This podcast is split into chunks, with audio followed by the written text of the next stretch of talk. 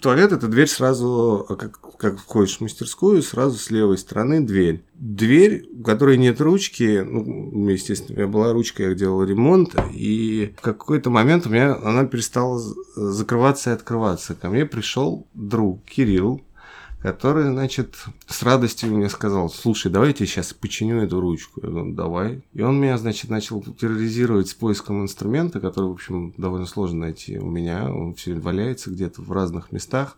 В общем, он это все нашел, открутил ручку, вынул замок, начал его чинить и, в общем, благополучно не починил.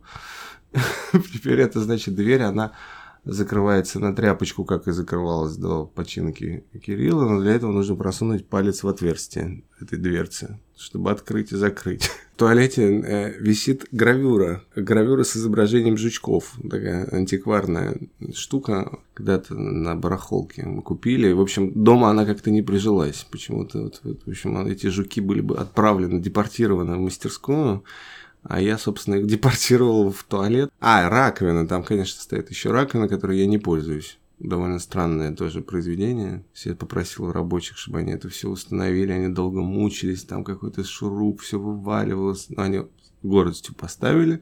И я не пользуюсь, потому что неудобно. Туалет очень тесный. Не хватает совсем места.